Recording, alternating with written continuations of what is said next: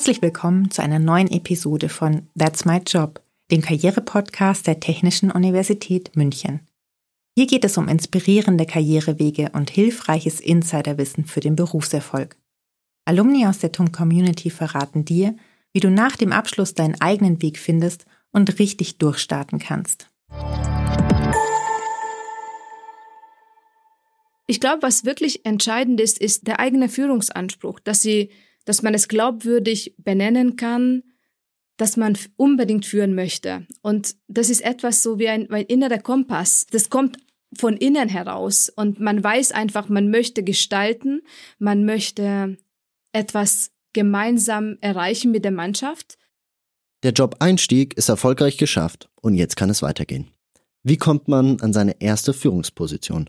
Welche Qualifikationen sind dafür entscheidend? Wie sieht der Alltag einer Führungskraft aus? Und macht Führen eigentlich Spaß? TUM-Alumna Dr. Victoria Leonhardt kennt die Antworten. Als promovierte Wirtschaftswissenschaftlerin war sie bei einem international agierenden Versicherungskonzern bereits in einigen Führungspositionen beschäftigt und hat mehrere interdisziplinäre Teams geleitet. Sie engagiert sich außerdem seit mehreren Jahren als Mentorin im Programm TOM Mentoring von Alumni für Studierende und hat die Alumni-Gruppe in Stuttgart mitbegründet. In dieser Folge von That's My Job erzählt sie uns von ihren Erfahrungen als Führungskraft und teilt ihre besten Tipps. Als TUM-Karriereexperte erklärt in dieser Episode Klaus Schulze-Rohnhoff, wie sie sich ein gutes Netzwerk aufbauen. Frau Dr. Leonhardt, herzlich willkommen. Vielen Dank, dass Sie heute hier sind. Ich freue mich, dass ich hier sein kann. Vielen Dank. Ihr erster Tag als Führungskraft. Wie war der so? Ja, das ist äh, bisschen her. Das war ungefähr vor acht oder neun Jahren. Und ich weiß noch, ich war super aufgeregt und ähm, ich wollte das erste Mal alles richtig machen und von meiner Mannschaft respektiert und gemocht werden.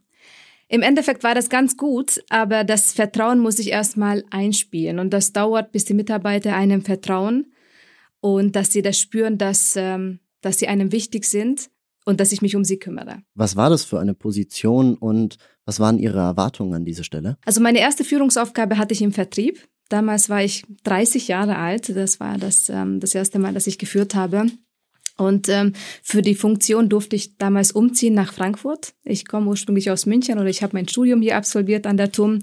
Und für die erste Führungsaufgabe durfte ich dann nach Frankfurt umziehen und habe dort 14 Lebensversicherungsspezialisten geleitet im Bankenvertrieb. Hat Sie irgendjemand auf diese Aufgabe vorbereitet? Ja, das auf jeden Fall. Also die Funktion habe ich bekommen, weil ich meine, die damalige Chefin vor der Vorfunktion schon kannte. Also sie hat mich speziell für diese Funktion angefragt.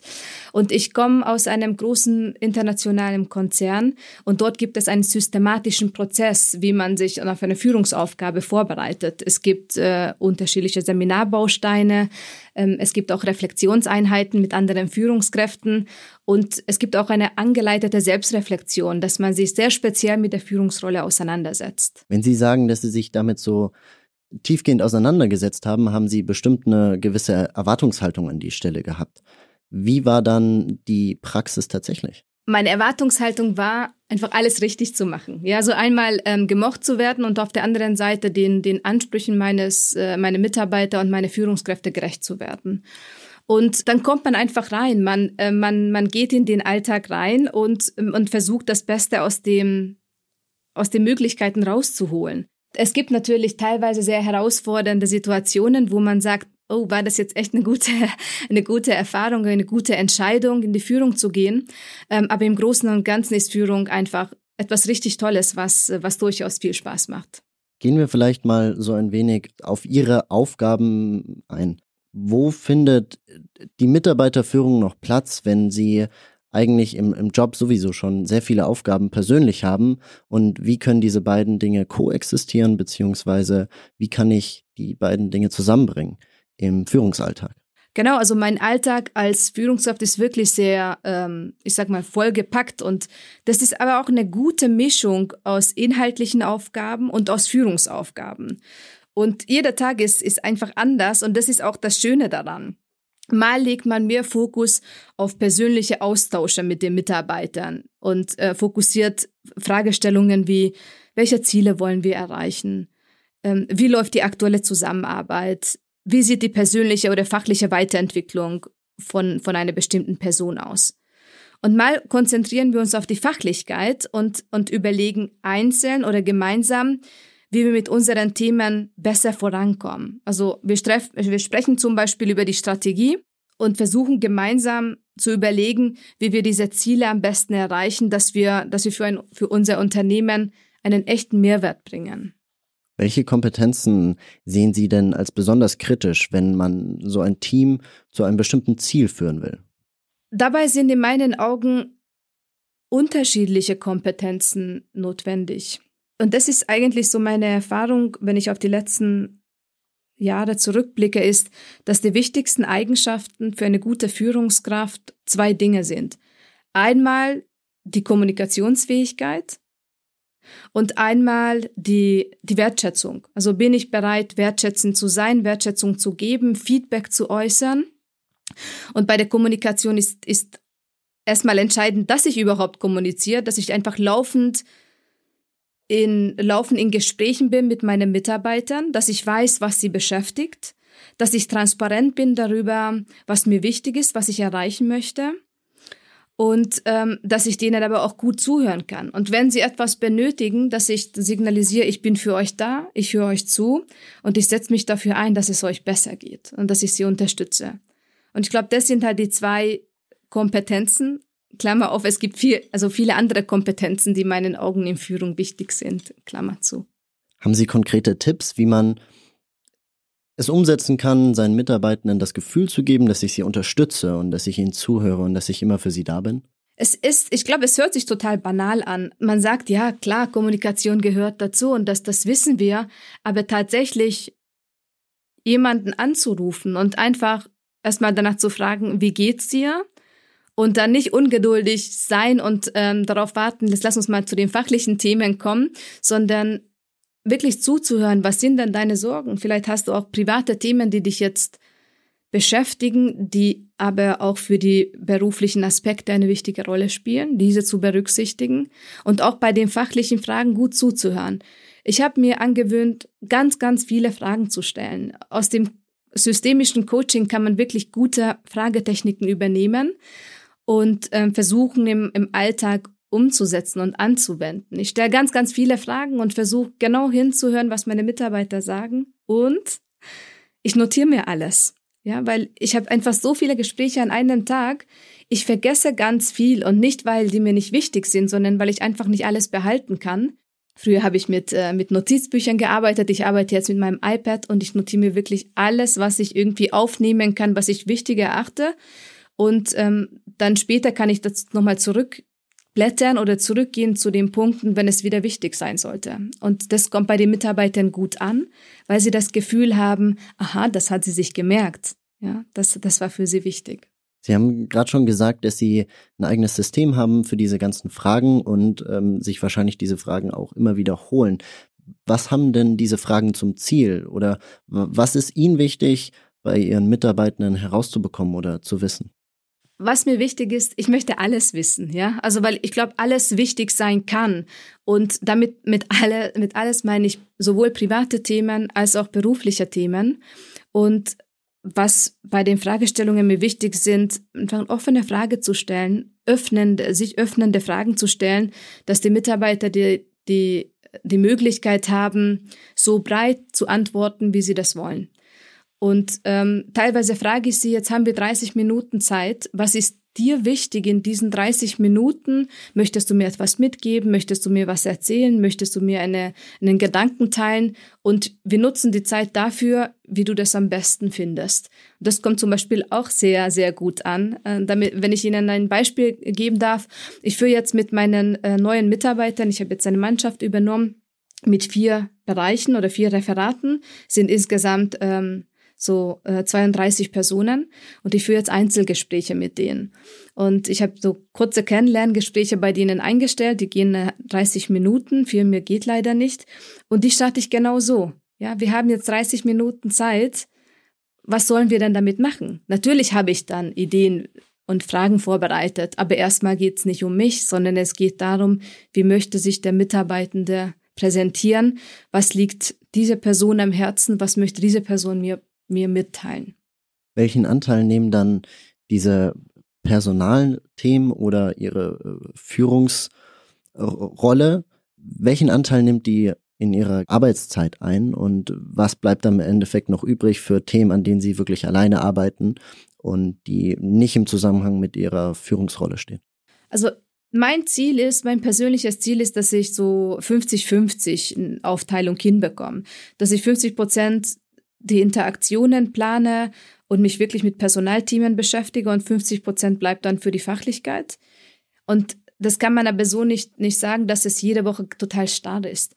Zweimal im Jahr habe ich zum Beispiel Zielegespräche und Weiterentwicklungsgespräche mit meinen Leuten. Das nimmt natürlich dann sehr, sehr viel Raum ein.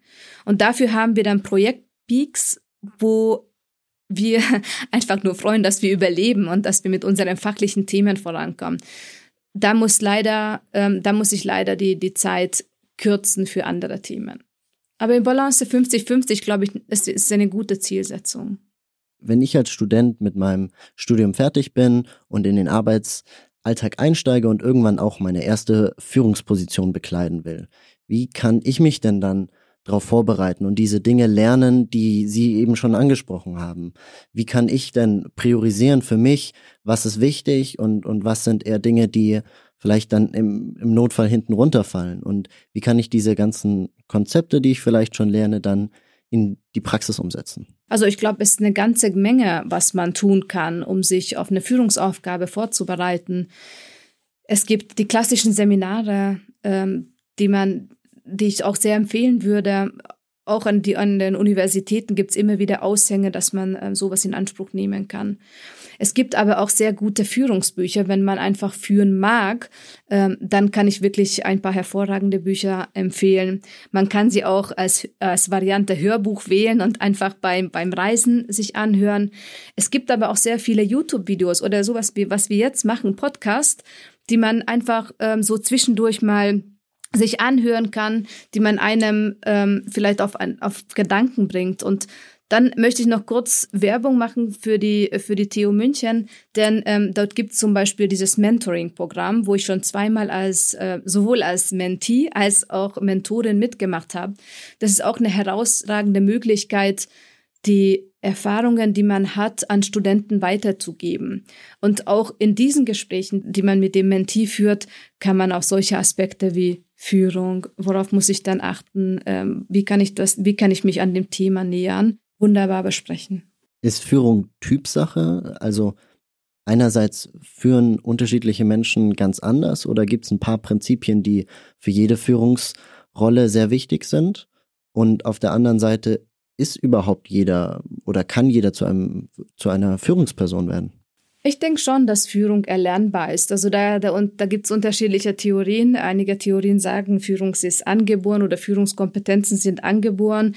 Die anderen sagen, Führungskompetenzen sind erlernbar. Ich glaube, es gibt eine wichtige Sache, die ich als fast als Voraussetzung sehe. Und da werden Sie vielleicht ein bisschen schmunzeln. Ich sage immer, man muss Menschen lieben. Ja, und das ist, glaube ich, so eine Grundsatzvoraussetzung, weil wenn ich Menschen nicht mag, dann wird dann wird schwierig mit Kommunikation, mit Ernst nehmen, mit für die Leute da sein, die abholen, argumentieren. Wenn ich aber Menschen mag und für mich Menschen wichtig sind, dann sage ich, dass man definitiv in der Lage ist, äh, alles andere, was man als Führungskraft benötigt, zu erlernen. Macht Ihnen persönlich Führung Spaß? Auf jeden Fall, sonst würde ich das nicht machen, weil es teilweise doch herausfordernd ist und es ist immer was los. Es ist nie, sie sind nie fertig. Weil, also erstens, weil es menschelt, ja, also es gibt immer wieder Themen, die hochkommen.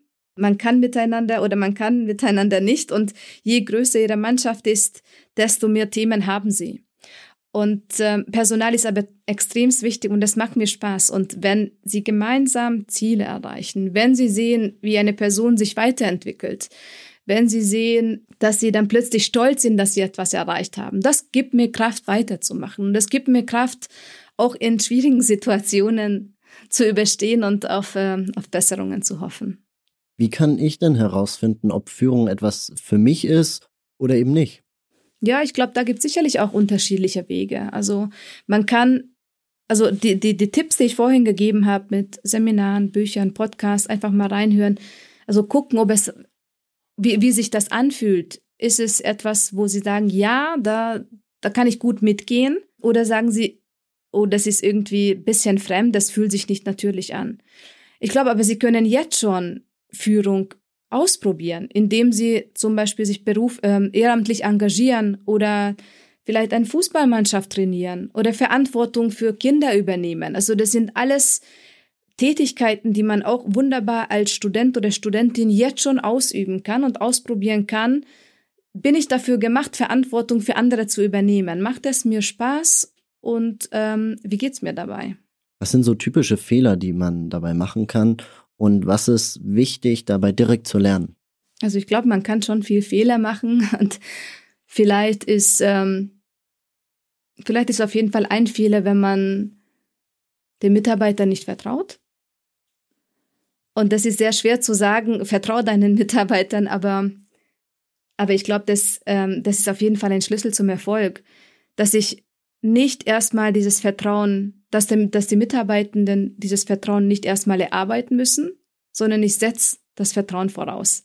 Also wenn ich eine neue Mannschaft übernehme, dann vertraue ich den Mitarbeitenden erstmal. Ja, also das Glas ist erstmal halb oder ganz voll. Und sie müssen erstmal dieses Vertrauen aktiv zerstören und mir zeigen, nee, sie, ähm, die sind nicht zuverlässig, sie halten nicht das, was sie versprechen und so weiter, dass das Vertrauen erstmal nicht da ist. Was ist sonst noch wichtig? Mitarbeitern Freiräume zu geben, finde ich extrem wichtig.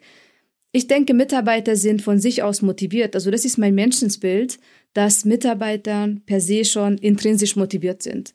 Ich bin nicht dafür da, die Peitsche oder das Zuckerbrot rauszuholen, sondern ich bin dafür da, die Rahmenbedingungen optimal zu setzen, dass sie noch mehr aus sich herausholen, herausholen können. Aber die sind per se schon motiviert. Und das hat etwas mit dem Menschenbild zu tun. Und ähm, das finde ich auch sehr, sehr wichtig. Was machen Sie dann mit Menschen, die Ihnen gegenüber keine hohe Motivation zeigen? Versuchen Sie dagegen zu arbeiten oder lassen Sie die einfach mitschwimmen? Ich glaube, Menschen sind per se motiviert. Die Frage ist für was? Vielleicht sind Menschen nicht für die Tätigkeit motiviert, die ich denen gegeben habe. Da muss man aber, genau da fängt die Arbeit an. Da muss man herausfinden, was würdest du anstatt dessen lieber machen? Vielleicht machen die Tätigkeiten dieser Person keinen Spaß, weil die Person das nicht ähm, wichtig findet oder nicht kann oder was auch immer. Es gibt mögliche Gründe. Und wenn ich das sehe, dann muss ich herausfinden, was möchte die Person anstatt dessen machen? Ja, wo geht die Motivation hin? Und dann, ja, ich glaube nicht, dass man alle Menschen für die jetzige oder aktuelle Tätigkeit begeistern kann. Aber da kann man sie weiterentwickeln, innerhalb des Konzerns oder außerhalb des Konzerns. Und da ist aber der erste Schritt erstmal herauszufinden, wofür ist diese Person motiviert. Und dann gucken, wie kann ich dann eine entsprechende Aufgabe für diese Person gewinnen. In den letzten zwei Jahren hat sich ja unser Leben ziemlich auf den Kopf gestellt. Wie haben sich diese Gespräche, von denen Sie gerade erzählt haben, denn äh, im Bereich Remote Leadership vielleicht auch verändert? Oder was ist für Sie an Aufgaben dazugekommen und wo sehen Sie die Herausforderungen? Ja, Remote Leadership ist ein gutes Stichwort. Ich glaube, ich gehöre zu den Glücklichen, die Remote Leadership auch davor schon praktiziert haben. Denn ich war, ähm, wie ich Ihnen gesagt habe, im, Für im, im Vertrieb Führungskraft. Im Vertrieb ist es so, dass ich meine Mitarbeiter nicht bei mir habe, sondern sie sind draußen und wir treffen uns dann zu, zu bestimmten Anlässen. Insofern hat sich da nicht allzu viel getan bei mir. Ich glaube, Remote Leadership ist, ähm, da ist es ganz, ganz wichtig, dass man, dass man sich gegenseitig vertraut. Ja, also was ich jetzt total oft gehört habe von, von Kollegen, boah, jetzt weiß ich gar nicht, was meine Mitarbeitende so zu Hause machen. Ich sage Ihnen ganz ehrlich, solche Gedanken entstehen gar nicht bei mir im Kopf, denn, wie gesagt, ich habe ein Menschenbild und nach diesem Menschenbild arbeiten meine Mitarbeitende zu Hause. Ich stelle das gar nicht in Frage, was sie tun, sondern ich gehe davon aus, dass sie arbeiten.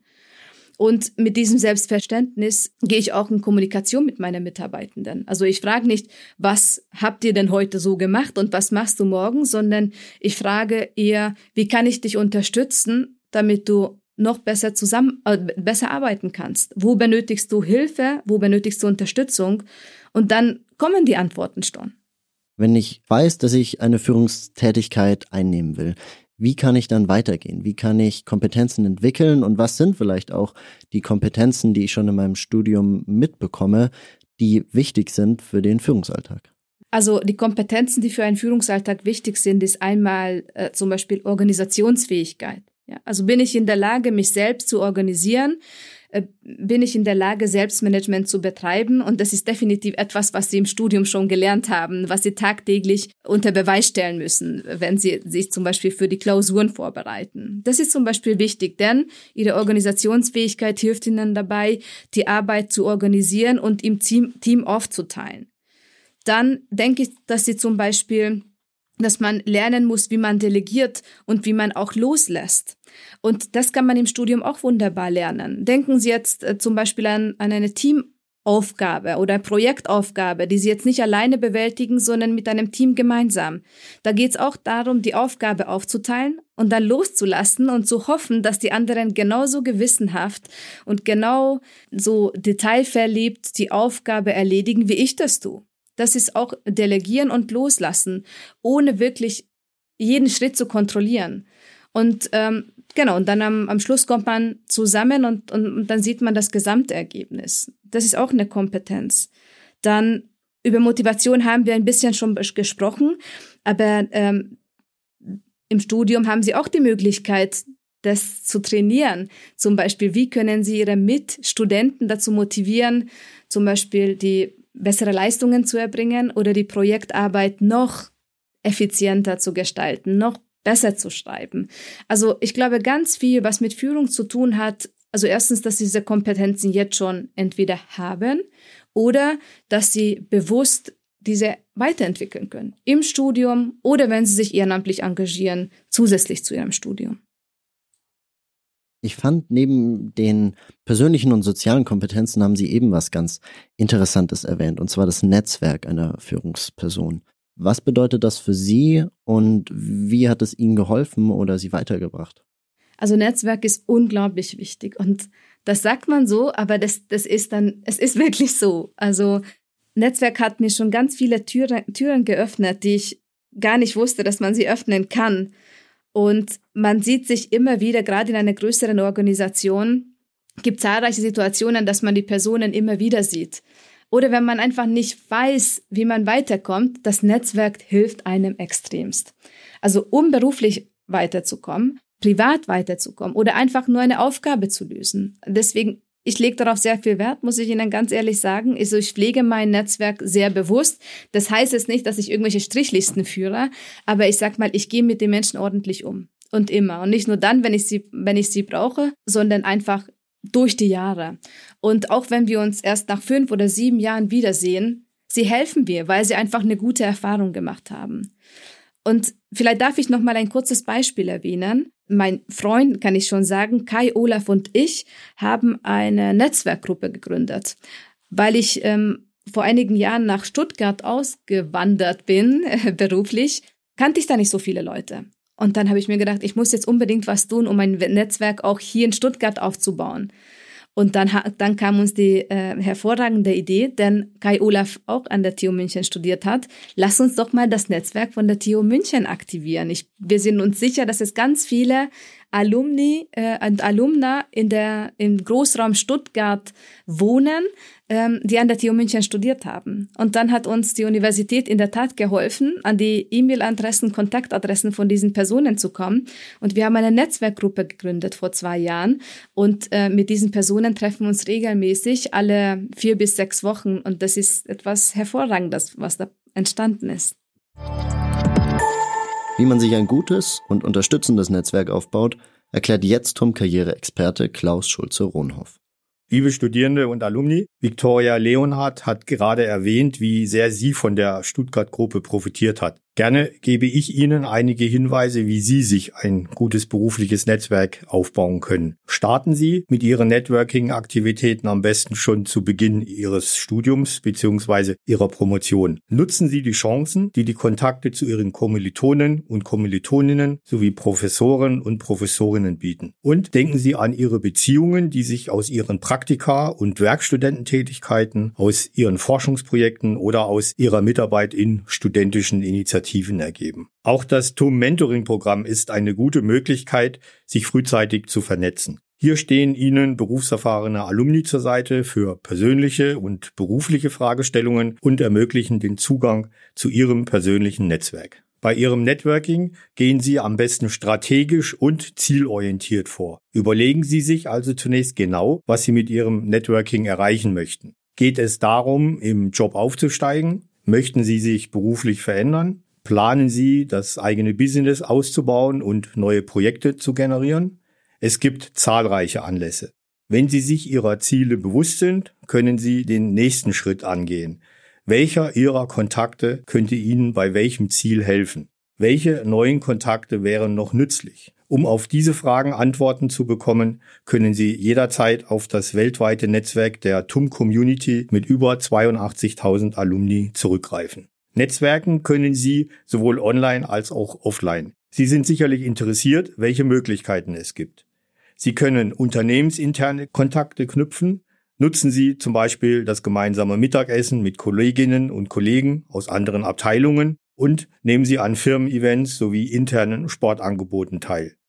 Nutzen Sie zielgerichtet Business-Plattformen wie Xing oder LinkedIn, vielfältigen Karriere- und Jobportale, Facebook, Instagram, Twitter, Hackathons, Barcamps, Gründertreffen und Tagungen. Auch die TUM Community bietet viele Möglichkeiten für ihr Networking, wie zum Beispiel die schon erwähnten regionalen und internationalen Alumni-Treffen, die Sie übrigens auch selbst initiieren können.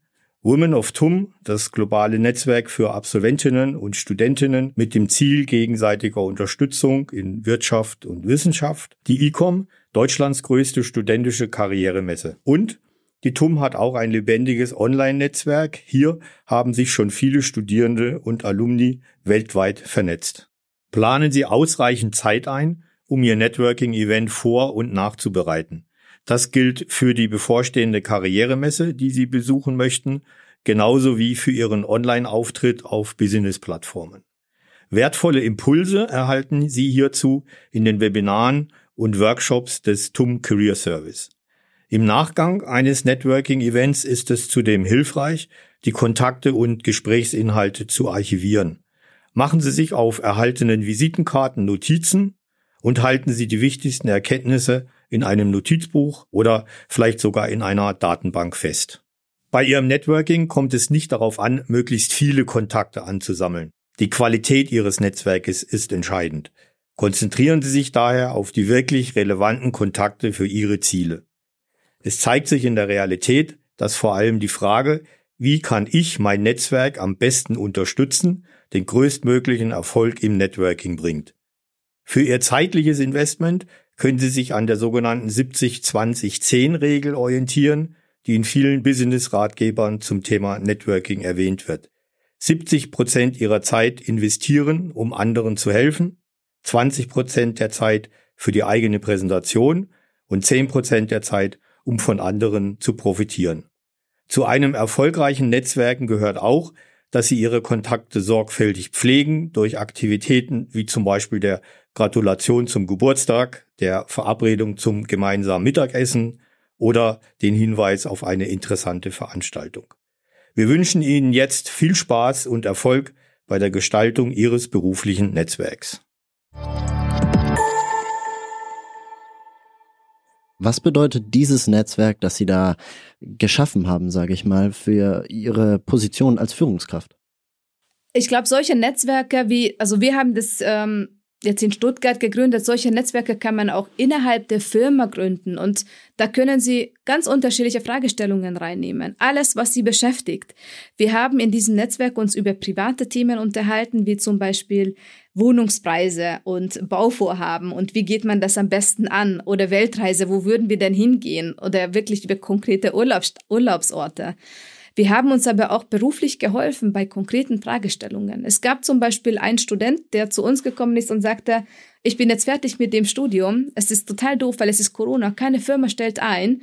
Und dann hatten wir nach dem, nach dem Abendessen hat er, ist er mit fünf Visitenkarten nach Hause gegangen und daraus sind fünf Interviews rausgekommen, fünf Bewerbungsgespräche. Also Netzwerke können Wunder bewirken. Ich glaube, das unterschätzt man, wie viel Macht diese Netzwerke haben. Frau Dr. Leonhardt, herzlichen Dank für das Gespräch. Wenn Sie Führung jetzt in einem Satz zusammenfassen würden, was würden Sie sagen? Dass bei Führung auf jeden Fall Menschen im, im Zentrum stehen. Und ich würde euch auf jeden Fall den Tipp geben, traut euch, bewirbt euch auf Führungspositionen, auch wenn ihr das Gefühl habt, ihr habt, ihr wisst noch nicht alles. Das müsst ihr gar nicht. Es reicht aus, wenn ihr eine wenn ihr eine Motivation und Lust habt auf Führung und alles weitere wird dann kommen. Einfach mal ausprobieren. Einfach Herzlichen mal ausprobieren. Dank für das Statement. Dankeschön. Danke für das Gespräch.